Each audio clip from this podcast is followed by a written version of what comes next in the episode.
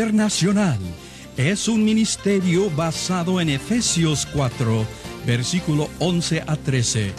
Y Jesús mismo constituyó a unos apóstoles, a otros profetas, a otros evangelistas y a otros pastores y maestros, a fin de perfeccionar a los santos para la obra del ministerio, para la edificación del cuerpo de Cristo, hasta que todos lleguemos a la unidad de la fe y del conocimiento del Hijo de Dios, a un varón perfecto, a la medida de la estatura de la plenitud de Cristo. Para más información de cómo tú puedes ser parte de vida, puedes contactarnos en la siguiente dirección.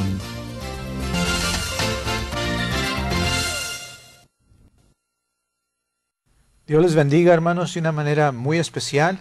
Estamos aquí con el propósito de darle la honra y la gloria a nuestro Dios y de ser bendecidos con su palabra, la cual nos da fuerza y fortaleza, la cual nos da victoria y la cual puede ser establecida en nuestro corazón.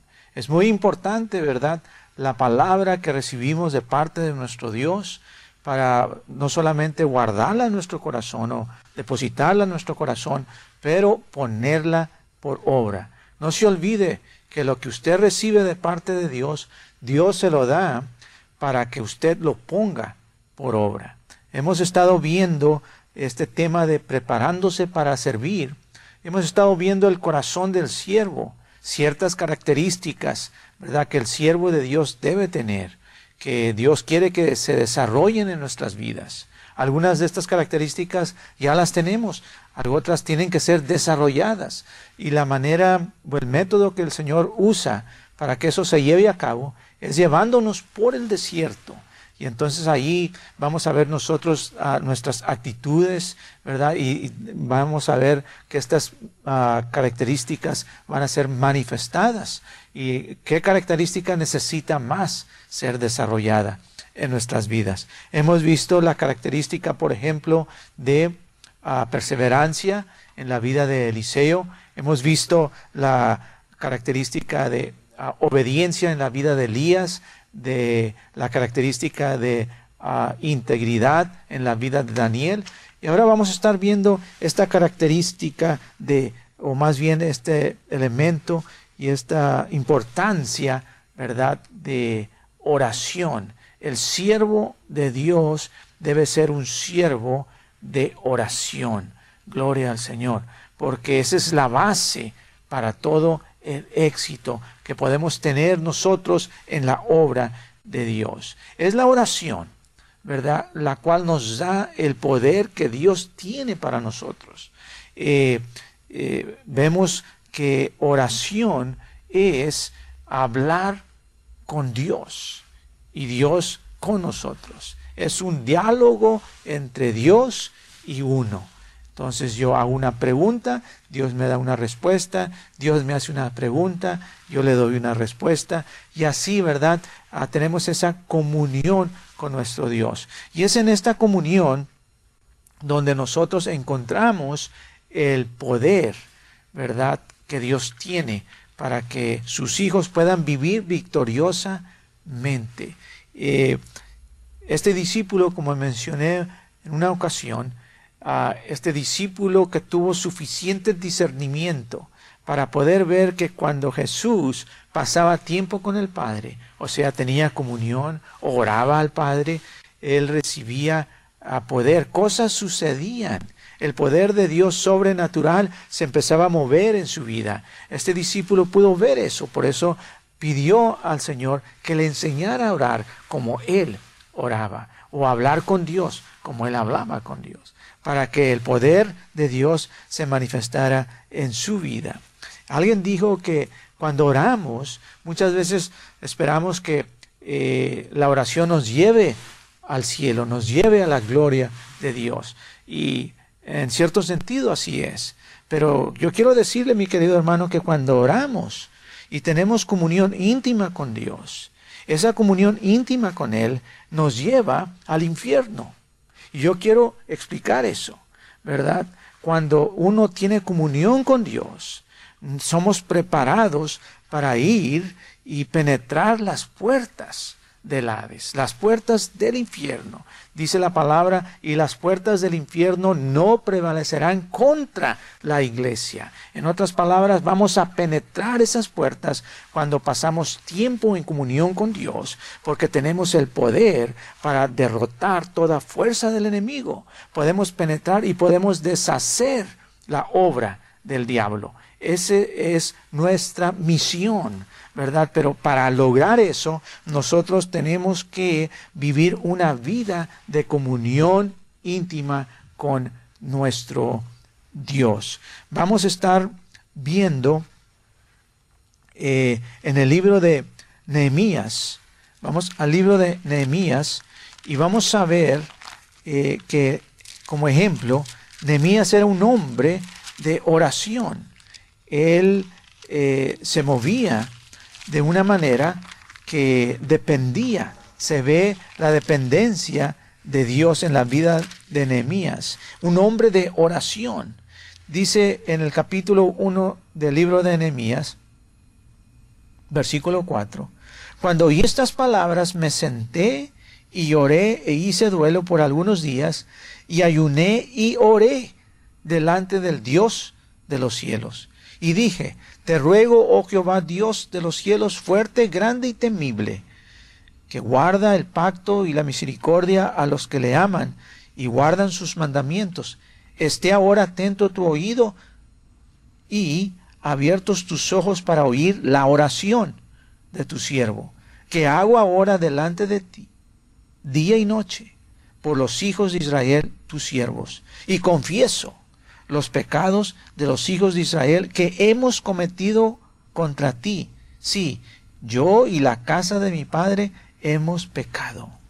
Ahora, es importante ver, el líder, el siervo de Dios, no va a hablar en el tiempo ah, eh, singular, sino que va a utilizar el plural. Él se va a involucrar. Notemos aquí en la vida de, de Nehemías. Él es una persona, es un hombre de oración. Y porque es un hombre de oración, él recibe visión de parte de Dios. ¿Qué visión recibió aquí? ¿Cómo recibió esta visión? ¿Por qué recibió esta visión? Porque Nehemías es un hombre, un siervo de Dios de oración. Tiene comunión con Dios. Y es la única manera en que nosotros vamos a conocer y Dios nos va a revelar su corazón para que nosotros nos podamos mover de acuerdo a lo que hay en el corazón de Él y así cumplir la visión que Dios nos da. Dios en este caso le dio una visión a Nehemías y esa visión era la de ah, restaurar el muro de Jerusalén, porque él recibió esta información de la condición en que estaba el muro y él sintió esa carga en su corazón. ¿Cómo vamos a nosotros a sentir la carga de lo que Dios quiere hacer? Bueno, buscando su rostro, pasando tiempo con Él, Él nos va a enseñar y va a poner en nuestro corazón ciertas cargas por las cuales nosotros debemos de seguir orando para que Él se pueda mover y para que Él nos pueda usar. Debe haber esa disposición de nuestra parte de que Dios nos use. Entonces vemos que Él empieza a pedirle al Señor. Y él empieza confesando, ¿verdad? Los pecados del pueblo y él va incluido ahí también. Dice el versículo 7, en extremo nos hemos corrompido contra ti y no hemos guardado los mandamientos, estatutos y preceptos que diste a Moisés tu siervo. Acuérdate ahora de la palabra que diste a Moisés tu siervo, diciendo, si vosotros pecareis, yo os dispersaré por los pueblos, pero si os volviereis a mí y guardareis mis mandamientos y los pusiereis por obra, aunque vuestra dispersión fuere hasta el extremo de los cielos, de allí os recogeré y os traeré al lugar que escogí para hacer habitar ahí mi nombre. Ellos pues son tus siervos y tu pueblo, los cuales redimiste con tu gran poder y con tu mano poderosa. Versículo 11. Te ruego, y con tu mano poderosa. O más bien dice, te ruego oh Dios, oh Jehová, esté ahora atento tu oído a la oración de tu siervo y a la oración de tus siervos, quienes desean reverenciar tu nombre, concede ahora buen éxito a tu siervo y dale gracia delante de aquel varón, porque yo servía de copero al rey. Entonces recibió Nehemías aquí una visión. ¿Cómo logró esto? Por medio de la comunicación que él tiene con Dios. Y cuando usted y yo tenemos ese tipo de comunión con Dios, créame lo que Dios va a revelarnos su corazón y Él nos va a dar visión. Y eh, necesitamos recordar esto, que la visión que Dios nos da debe ser más grande que nuestra emoción. Porque si nuestra emoción es más grande que la visión, entonces, mi querido hermano, nos vamos a estancar. Por eso enfatizo esto, ¿verdad? Que necesitamos nosotros ceder y rendir nuestra emoción, pensamiento y voluntad, ponerla en las manos de Dios y movernos por la visión que Dios nos ha dado, por la palabra que Él nos ha dado, por la profecía que Él nos ha dado, por la revelación que Él nos da. Yo quiero decirle concerniente esto a la, de la visión, ¿verdad? Cuando Dios nos da una visión, cuando Dios nos da revelación o profecía, nos compromete. Cuando Dios le dijo a Josué, Josué, mira, todo ese terreno es tuyo. Si lo pisas con la planta de vuestro pie, es tuyo. Y tú, le dice, repartirás la tierra. Entonces, si te da la tierra, gloria a Dios por la visión, gloria a Dios por, el, por la profecía. Pero sabe que cuando Dios nos da palabra, nos compromete. Entonces, sí, Dios nos dice, ah, es tuya la tierra, pero tú tienes que repartirla. Ve que viene la responsabilidad. Y recuerde que sin responsabilidad no hay crecimiento. Y es lo que Dios quiere que suceda en su vida y en mi vida. Que haya crecimiento, ¿verdad? Que vayamos madurando en espíritu. Gloria al Señor.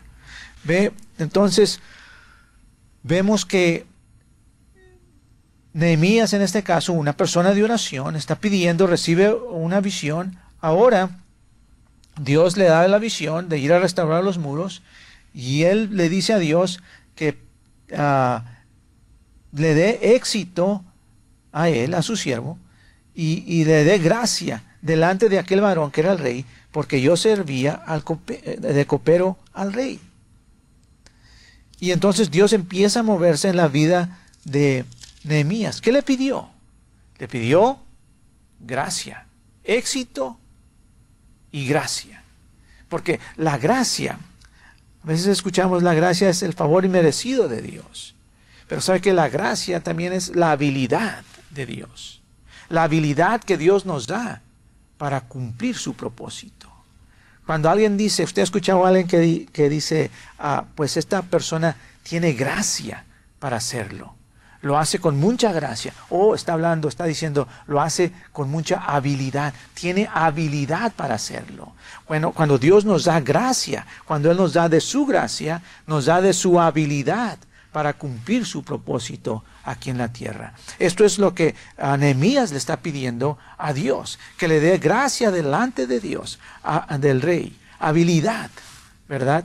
Para llevar a cabo su ah, propósito y cumplir su misión o su visión aquí. Eh, él estuvo orando. Ahora, va a haber varias, varias lecciones que vamos a estar aprendiendo aquí de esto de la oración y cómo uno como siervo de Dios debe actuar. Nehemías no oró por un día nada más, ni por una semana, oró por meses. Él estuvo orando por meses. Ya cuando eh, se empieza a mover todo, es porque la oración es la que prepara todo, mi querido hermano. Si nosotros no pasamos tiempo en oración, en comunión con Dios, entonces eso ah, causa que eh, ah, se demore el plan de Dios muchas veces en nuestras vidas. Se demore la visión, el cumplimiento de la visión. Dice en el capítulo 2, en el versículo 2, me dijo el rey, ¿por qué está triste tu rostro? Pues no estás enfermo. No es esto sino quebranto de corazón.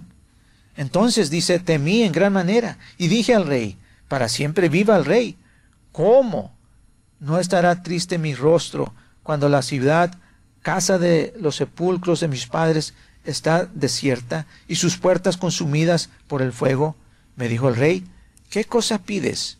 Entonces oré al Dios de los cielos y dije al rey, entonces oré al Dios de los cielos y dije al rey. Fíjese la pregunta que el rey le hace a Nehemías. La misma pregunta que Nehemías le hizo a Dios. La misma pregunta que Pablo le hizo al Señor Jesús. Señor, ¿qué quieres tú que yo haga? Ve, aquí estamos viendo ya una vez más el corazón de siervo. El corazón de siervo se mueve. ¿Por qué? Por dar, por servir y por dar. Señor, ¿qué quieres tú que yo haga? Cuando Nehemías va en comunión, ¿verdad? Buscando ah, la dirección de Dios y recibe esta visión, eh, la recibe porque va haciendo esta pregunta, Señor, ¿qué quieres tú que yo haga? ¿Cuántos de nosotros nos acercamos al trono de la gracia, pero pidiéndole a Dios que haga algo por nosotros? Y en su misericordia Dios se mueve a favor de nosotros muchas veces. Pero Dios anhela que usted y yo le hagamos esta pregunta. Señor, ¿qué quieres tú que yo haga para que tu reino crezca? Aleluya. Cuando llegamos a ese punto, cuando abrimos nuestro corazón, créame lo que Dios se va a mover y le va a enseñar. ¿Verdad? Le va a dar visión, le va a abrir, va a abrir su corazón. Y usted va a poder sentir la carga ¿verdad? Y tal vez va a ser un llamado a cierto lugar, no sé, pero Dios sabe. Y cuando buscamos nosotros el rostro de Dios así, entonces Él se mueve y nos da dirección. Quiero que esto quede grabado en su corazón. Muchas veces nosotros buscamos las manos de Dios, porque las manos de Dios nos dan algo.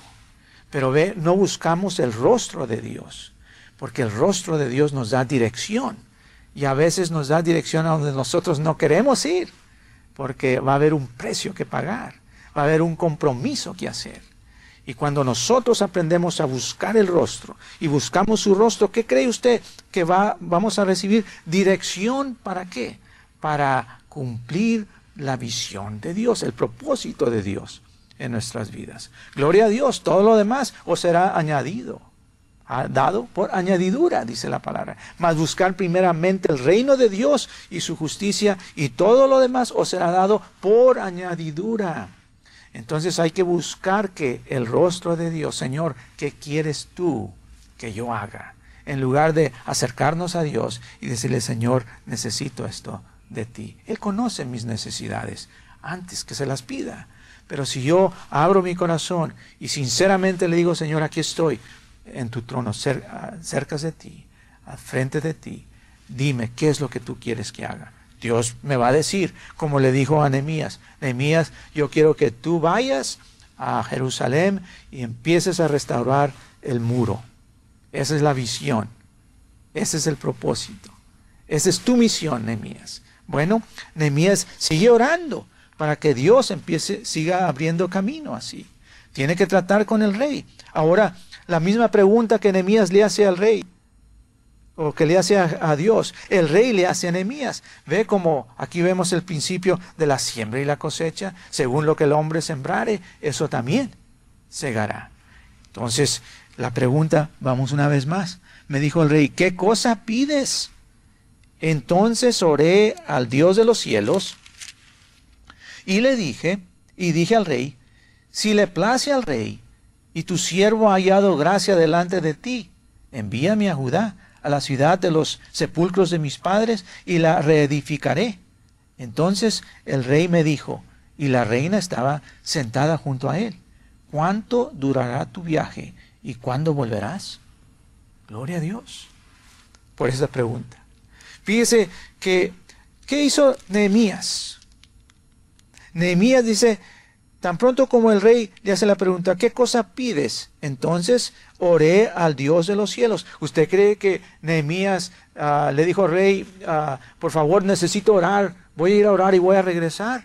O, le dijo al rey, rey, espera, voy a ponerme de rodillas aquí para orar a Dios. No, porque orar es hablar con Dios. No tuvo, Nehemías no tuvo que decir una sola palabra, sino que en su propia mente él dijo, Señor, ¿qué digo? Dime lo que tenga que decir. Cuando aún cuando el, rey está haciendo esta pregunta, ya eh, Nehemías en su mente está pidiendo dirección de Dios. Y le dice, eh, ¿qué, ¿qué, digo? Entonces ya le, le, le empieza a hablar y con sabiduría lo hace. Si le place al rey, y tu siervo ha hallado gracia delante de ti, envíame a Judá. Si le place al rey. No le dijo, rey, yo quiero que tú hagas esto por mí. No. Vea, hay que usar sabiduría. No es lo que uno dice, sino cómo lo dice. Entonces con sabiduría le habla al rey. Y el rey le dice, bueno, vamos a ver el versículo 6. Dice, entonces el rey me dijo, y aquí entre paréntesis está, y la reina estaba sentada junto a él. Y el rey me dijo, ¿cuánto durará tu viaje y cuándo volverás? Muy importante esta pregunta. ¿Por qué? Porque Nehemías es una persona fiel. ¿Característica de qué? Del siervo de Dios. Es una persona que, eh, de la cual el rey puede depender. Y en realidad, con esta pregunta el rey está diciendo lo siguiente. Nehemías, tú me eres importante aquí. Si te dejo ir, ¿cuándo volverás? ¿Cuánto tiempo? Dice, ¿cuánto durará tu viaje y cuándo volverás? Si lo aplicamos eso nosotros a nuestras vidas. Si usted en su trabajo le dice a su supervisor o a su jefe, jefe, tengo que salir, voy a estar fuera. ¿Cuál será la, sería la pregunta de su jefe? José, ¿cuánto tiempo vas a durar fuera y cuándo regresas? O va a ser, José, no regreses ya. ¿Por qué? Porque como es uno fiel en su trabajo, en lo que está haciendo, cuando uno puede depender de usted, no lo va a querer dejar ir. Y ve, esto es importante para nosotros. Porque donde quiera estemos nosotros, en el reino de Dios, tenemos que ser fieles en lo que estamos haciendo. Tenemos nosotros que ah, ser fieles y que la gente por los cuales estamos trabajando eh, dependan de nosotros, puedan depender de nosotros. Ese es dar un testimonio. ¿verdad? Del Dios a quien estamos sirviendo, porque a Él estamos representando aquí en la tierra. Y muchas veces echamos a perder eso. ¿Por qué? Porque no actuamos. Oh, sí, tenemos la unción, tenemos el llamado, pero ve con nuestro comportamiento y nuestras actitudes, echamos a perder todo. Nehemías aquí, no. Vemos que él era una persona fiel, que hacía el trabajo y lo hacía bien. Y por eso el rey le dice, ¿cuánto durará tu viaje y cuándo volverás? Esto que está aquí entre paréntesis, y la reina estaba sentada junto a él. Si omitimos esa parte, no se pierde nada en este versículo. Pero, ¿por qué está entonces aquí? Es como aquella pregunta que hizo Elías, ¿dónde está Jehová el Dios? Que hizo Eliseo, ¿dónde está Jehová el Dios Elías? ¿Por qué estaba esa pregunta ahí? porque tiene un propósito. ¿Por qué está esto entre paréntesis? Ah, y la reina estaba sentada junto a él. Porque ve, el rey no estaba convencido de dejar ir a, a Nehemías a Jerusalén a que reedificara el muro. Él no estaba convencido. Pero ¿sabe qué? Dice, y, y la reina estaba sentada junto a él. ¿Junto a quién? Junto al rey. Entonces, la reina sabe qué hace. Le dice,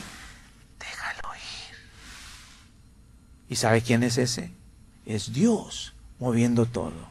La reina no estaba ahí, no era una casualidad, no era una coincidencia, estaba allí con un propósito. La reina le dice, déjalo ir. Y entonces el rey le dice, aquí está. ¿Y cuándo volverás? Y agradó al rey enviarme. Después que yo le señalé tiempo. Algo muy importante aquí vemos que, que Nehemías no solamente estaba orando, sino que él estaba planeando. Tiene uno que tomar tiempo para planear. Pues el Espíritu me envió. Sí, pero también tienes que sentarte y tienes que planear. Dios le dio una visión a Nehemías. Pero aparte de recibir la visión y aparte de orar, Nehemías se tuvo que sentar y tuvo que planear cómo se iba a llevar a cabo, cómo iba a lograr esta visión. Dice, y agradó al rey enviarme después que yo le señalé tiempo. Entonces esto quiere decir que Nehemías no solamente estaba orando, sino que estaba planeando ya también, porque ya le tenía tiempo para señalarle al rey cuando iba a regresar. Ya había planeado. Muchos de nosotros nos movemos así nada más. Y luego decimos, pues esto no funcionó. ¿Por qué? El Espíritu de Dios, no sé qué pasó. No, lo que pasó es que nosotros no hicimos nuestra parte. El Espíritu de Dios nos da dirección, pero nosotros tenemos que dar el paso con la dirección del Espíritu de Dios. Por ejemplo, los israelitas, cuando iban a cruzar el Jordán, iban hacia Jericó, Dios le dio instrucciones a Josué y le dice, prepara al pueblo y pone a los sacerdotes al frente, ¿verdad? Que lleven el arca del pacto. Y tan pronto como los sacerdotes pisen la orilla del río Jordán, el río Jordán va a partir. ¿Quién dio el primer paso? ¿El Espíritu Santo? No, fueron los sacerdotes. El sacerdote o los sacerdotes dieron el primer paso y cuando tocaron, cuando hicieron su parte, tocaron la orilla del río Jordán, entonces es todo lo que pudieron hacer. La otra parte le correspondía al Espíritu Santo, al poder de Dios, se movió. Pero uno tiene que dar el primer paso con la dirección de Dios. Aleluya. Entonces, por eso es importante, mi querido hermano, hacer nuestra parte. Si yo no hago mi parte que puedo hacer, Dios no va a hacer la parte que no puedo hacer. Si yo no hago la parte natural que me corresponde hacer, entonces Dios no va a hacer la parte sobrenatural que yo no puedo hacer. Yo tengo que hacer lo que puedo hacer para que Dios haga lo que no puedo hacer. Gloria a Dios. Tengo que dar ese paso. Es lo mismo en esto de la oración. ¿Verdad? Yo tengo que levantarme temprano en la mañana para orar.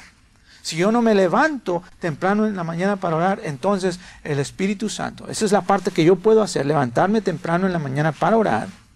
Pero si yo no hago esa parte que puedo hacer, no voy a esperar, o no espere usted, que Dios va a hacer la parte que no puedo hacer o la parte sobrenatural.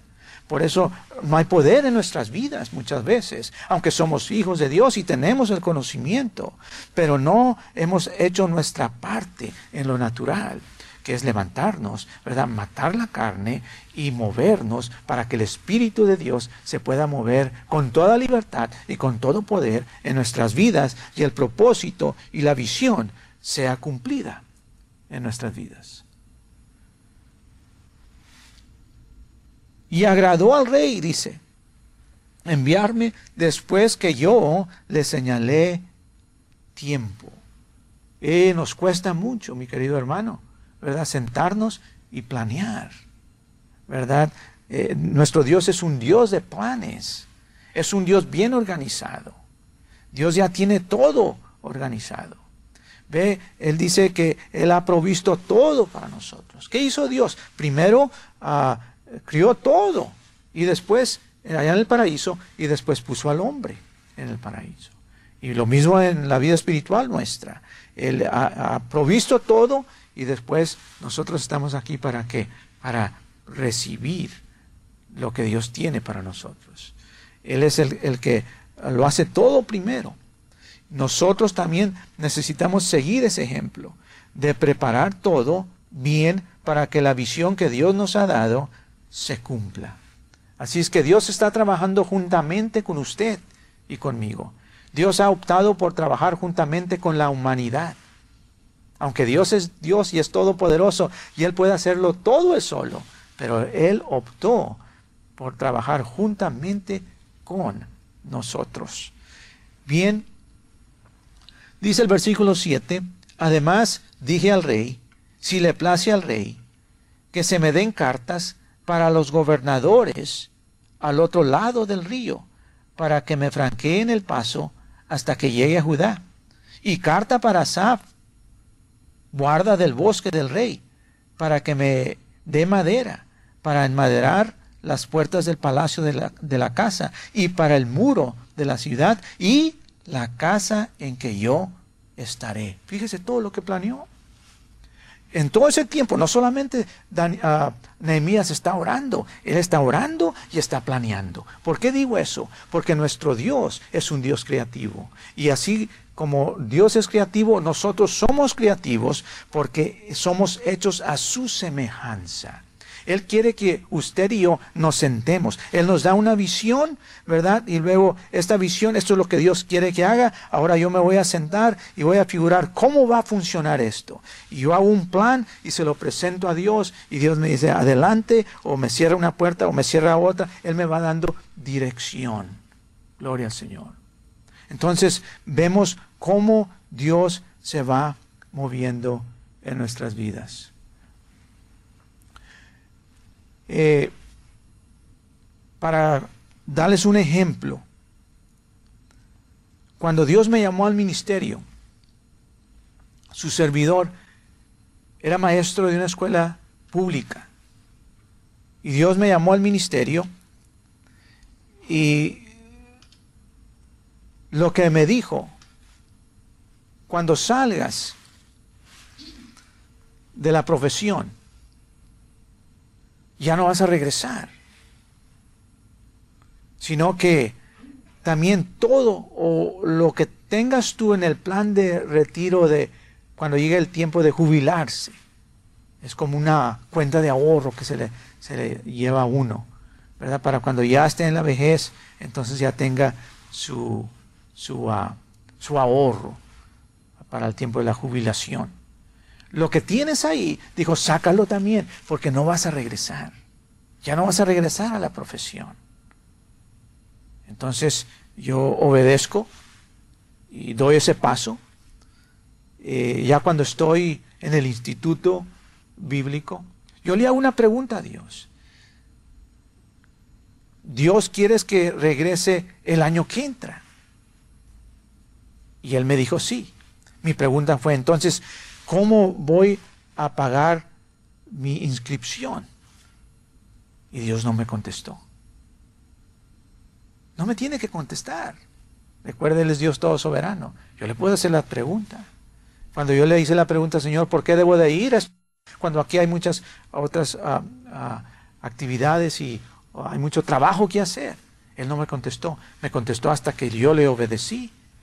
Entonces yo dije, bueno, si tú quieres que venga el siguiente año a estudiar, entonces ah, voy a hacerlo.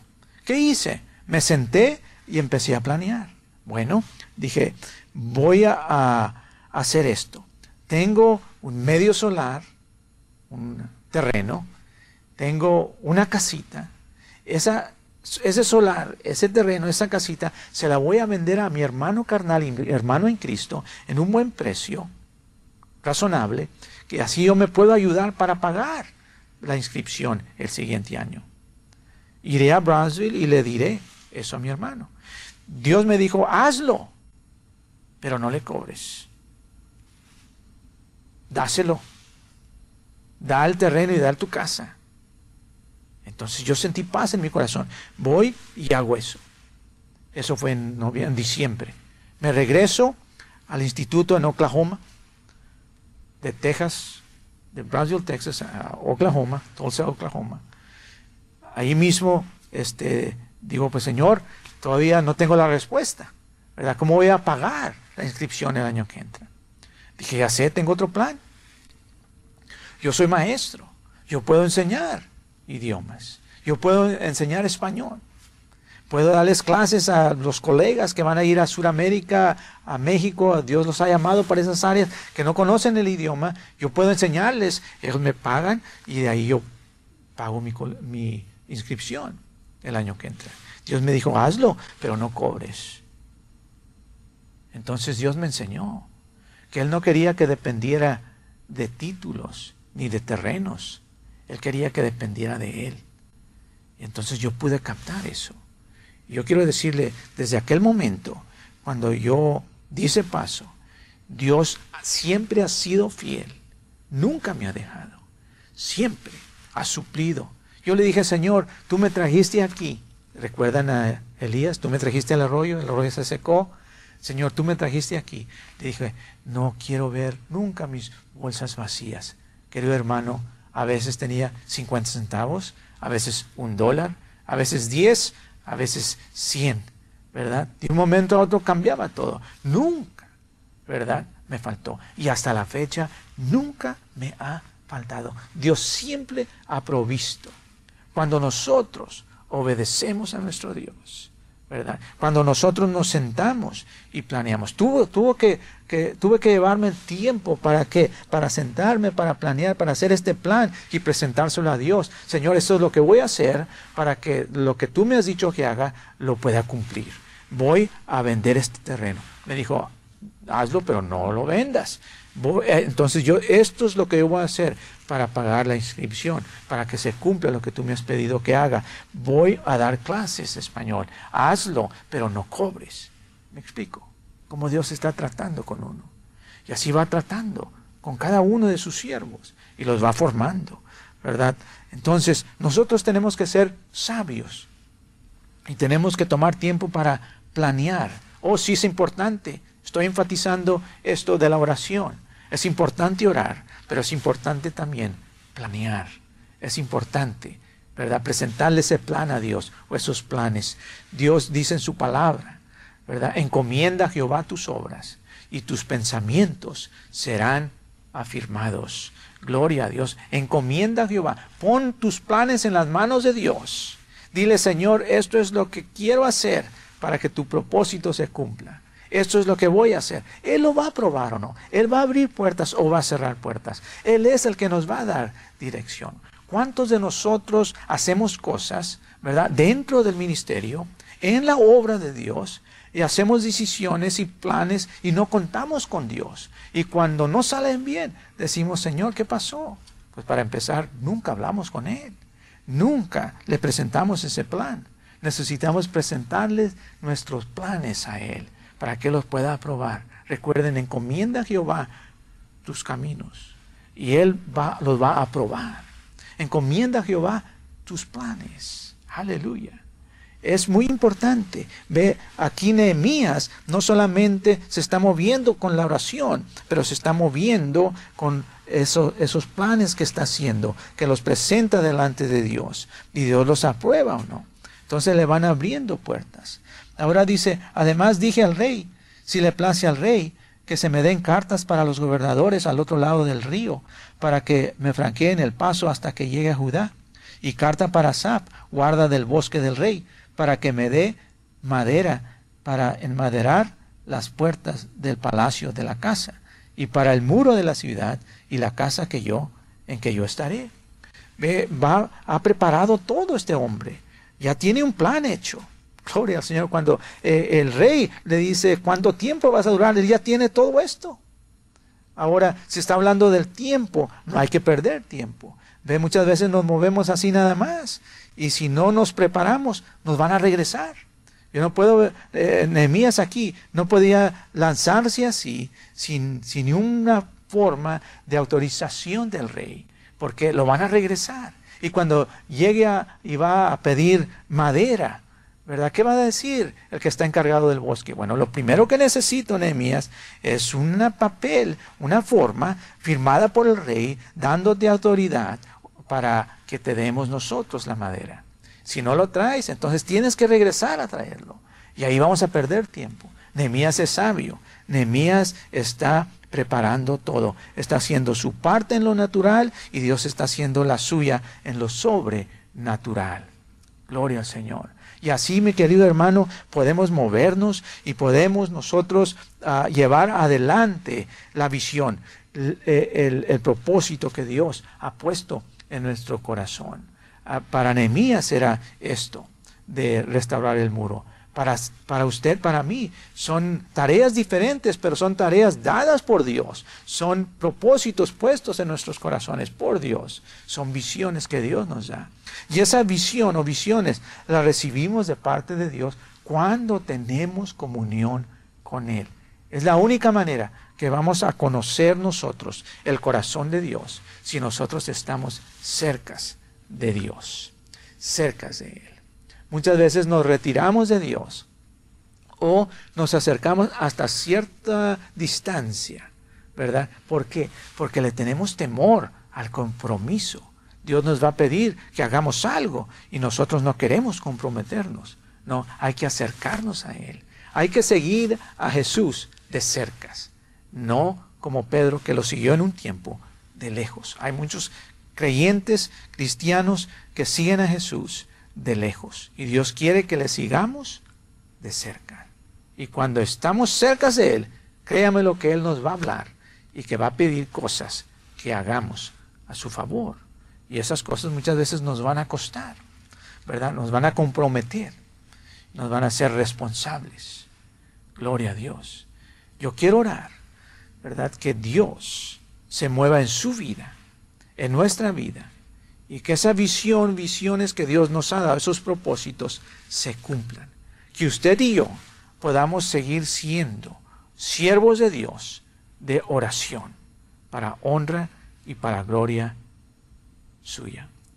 Vamos a estar orando por usted para que Dios se mueva de esa manera. Y quisiera hacer esta oración antes de terminar para que eh, el propósito de Dios, la visión que Dios ha puesto en su vida, se cumpla. Y sobre todo, que usted siga siendo un siervo, una sierva de Dios de oración para honra y para gloria de Él. Oremos para que Dios se mueva en su vida y en mi vida de la manera en que Él quiere moverse y su propósito se cumpla. Padre, en el nombre de Jesús, te damos honra y te damos gloria. Y te damos gracias que tú has dicho en tu palabra que no es con espada ni con ejército, sino con el poder de su Santo Espíritu y la unción que quebrante el yugo sea manifestada en nuestras vidas para que el propósito de Dios se cumpla. En el nombre de Cristo Jesús te lo pedimos. Amén y amén. Les habla su hermano y amigo Lee Short, fundador del Ministerio Vida Internacional. Nuestro deseo es el de capacitar obreros para la obra del Señor. Si necesitas más información acerca de más cursos y su costo, escríbenos a la dirección en la pantalla. Dios le bendiga.